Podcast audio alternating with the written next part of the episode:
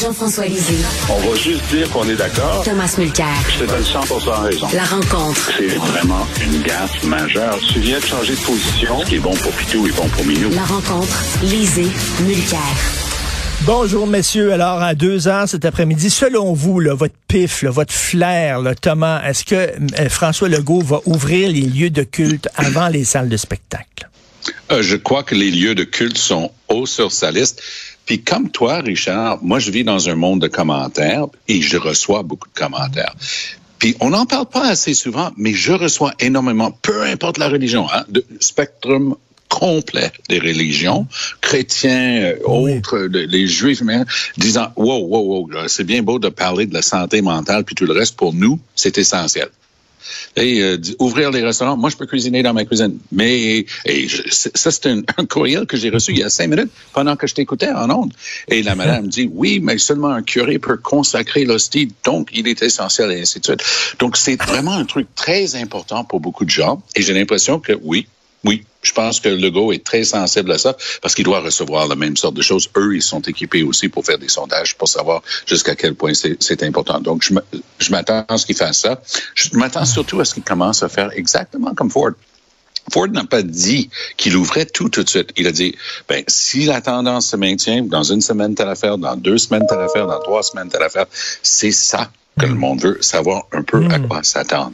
Jean-François, on s'est croisés souvent dans des salles de spectacle. Toi et moi, tu es un amateur de culture. Selon toi, euh, est-ce que tu comprends la grogne? Aujourd'hui dans le devoir? les, les artistes disent on veut avoir le droit de pratiquer notre travail, mais s'ils ouvrent les lieux de culte avant les salles de spectacle, ça va, ça va grogner. Là.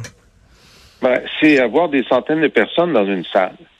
Donc, euh, du point de vue de la santé publique, c'est le, le même risque d'éclosion.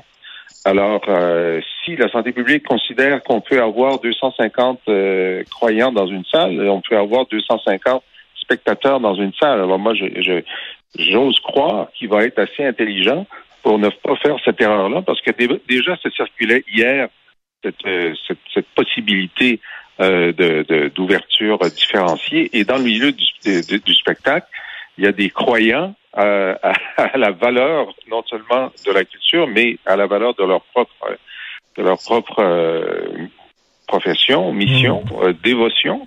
Euh, et donc, ce serait une erreur de, d'ouvrir les uns et pas les autres. Mais moi, la question plus fondamentale que je pose, c'est que on nous a dit la semaine dernière que la capacité hospitalière était, pour prendre l'expression de M. Dubé, au bouchon. Et donc, si elle est au bouchon, ça veut dire que euh, toute augmentation des contacts va faire va finir par faire sauter le bouchon. Je comprends qu'il y a moins d'hospitalisation ces jours derniers, mais est-ce que le critère maintenant, c'est on peut commencer à ouvrir même si on est au niveau 4 de délestage partout au Québec? Mmh. Parce qu'il n'y a pas juste le fait que ben, y a moins d'hospitalisation COVID, mais il y a le fait que pour l'instant, 100 100 des, des, euh, des opérations non urgentes sont reportées. Alors, est-ce que vivre avec le COVID, c'est dire... Ben donc, donc Jean-François, pour toi, l'ouverture des restaurants, c'est surtout une décision politique, là? Ben, je pense qu'ils sont, euh, ils sont en train de, de céder à une pression réelle. C'est vrai, a la grogne est très forte, mais l'application des mesures est aussi très forte. C'est les gens, pour l'essentiel, à part une coupe de pâtissière au Saguenay, pour l'essentiel, les gens sont pas contents, euh, mm. mais à contre-cœur, ils respectent les mesures. Les mesures existent pour euh, empêcher le système de santé de sauter. Est-ce que euh, vraiment on a trouvé une capacité hospitalière supplémentaire? Pour arrêter le délestage? Je pense que non. Non, mais je, je me permets d'embarquer sur la question de la pâtissière au Saguenay, en ce sens que il y a des moments comme ça dans la vie politique où une personne prend le micro, puis ça fait trembler les officines. Elle fait trembler les officines parce que c'est le GBS incarné. Je suis toutes les règles qui existaient jusqu'au 23 décembre. C'est quoi que vous venez de nous inventer? Comment ça se fait que le Tim's en face, qui est bien équipé, est capable de continuer de vendre, puis le McDo et ainsi de suite, puis moi, vous êtes en train de me fermer? Oh boy. Hmm. Je, ne sais pas si votre mémoire politique remonte à ça, mais quand Mulroney a été élu, il avait promis des grandes choses au niveau des, des pensions et des retraites et les aides aux, aux, personnes âgées à la retraite. Et voilà qu'une fois au pouvoir, oh, il découvre que c'est plus difficile qu'il pensait. Il le fait pas. Il y a une madame qui donne une entrevue en français, qui finit en anglais dans l'autoway. Elle dit, c'est ça. Il voulait qu'on vote pour lui. Puis une fois qu'il est là, c'est bye bye Charlie Brown. Ce truc, ce truc-là a joué dix mille fois à la télé. Ça, c'était bien avant les médias sociaux. Mais elle, c'était la première YouTubeuse qui est devenue virale. Et évidemment, Mulroney était obligé de reculer. Legault n'a pas l'habitude de ne pas mener. Et il, gère par décret le rêve hein, de, de, lui et des, et des, Fitzgibbon de ce monde. On n'a même pas besoin de parler avec l'Assemblée nationale. On décide tout. Puis quand les gens ne sont pas d'accord, c'est que c'est des caves, puis on continue. Mais là, les caves qui comprennent la vaste majorité des gens, c'est-à-dire les triples vaccinés, qui respectent tous les trucs, ils disent, hey, le go, ton affaire de réimposer le couvre-feu, là, c'était fou comme la merde. Et oh, d'ailleurs, t'avais l'air encore plus fou, toi, quand t'as osé dire que tu le levais après deux semaines et demie parce que ça va bien marcher. C'était du bullshit. Alors, c'est la première fois que je vois Legault un peu sur les talons. Il ne sait pas comment s'y prendre. L'équipe autour de lui est formidable. Mais là, pour la première fois, je les vois dans la chenoute, puis Legault cherche. Il voit des voyants rouges sur, sur son tableau de bord et des voyants jaunes. Il tape tout ce qu'il peut trouver comme bouton, mais ça marche pas. Et euh, Jean-François, euh, selon toi, tu sais, moi j'ai peur, ils, vont ouvrir la porte un petit peu là, cet après-midi avec les restaurants. Et là, évidemment, tu sais ce qui arrive. Quand tu ouvres la porte un petit peu, tout le monde s'engouffre dans la porte. Et là, ils vont dire si les restaurants, pourquoi moi, pas moi, les, pourquoi pas les piscines intérieures, pourquoi pas les salles de, de quilles, pourquoi pas, bon, etc., etc. Exact. Mais ça, on a vécu euh, dans ce film-là déjà quatre fois. Je pense que c'est le quatrième euh, Fast and Furious euh, vers la réouverture. quand, quand, tout le monde, il y en a neuf hein, en ce moment. Alors donc, ça annonce neuf vagues.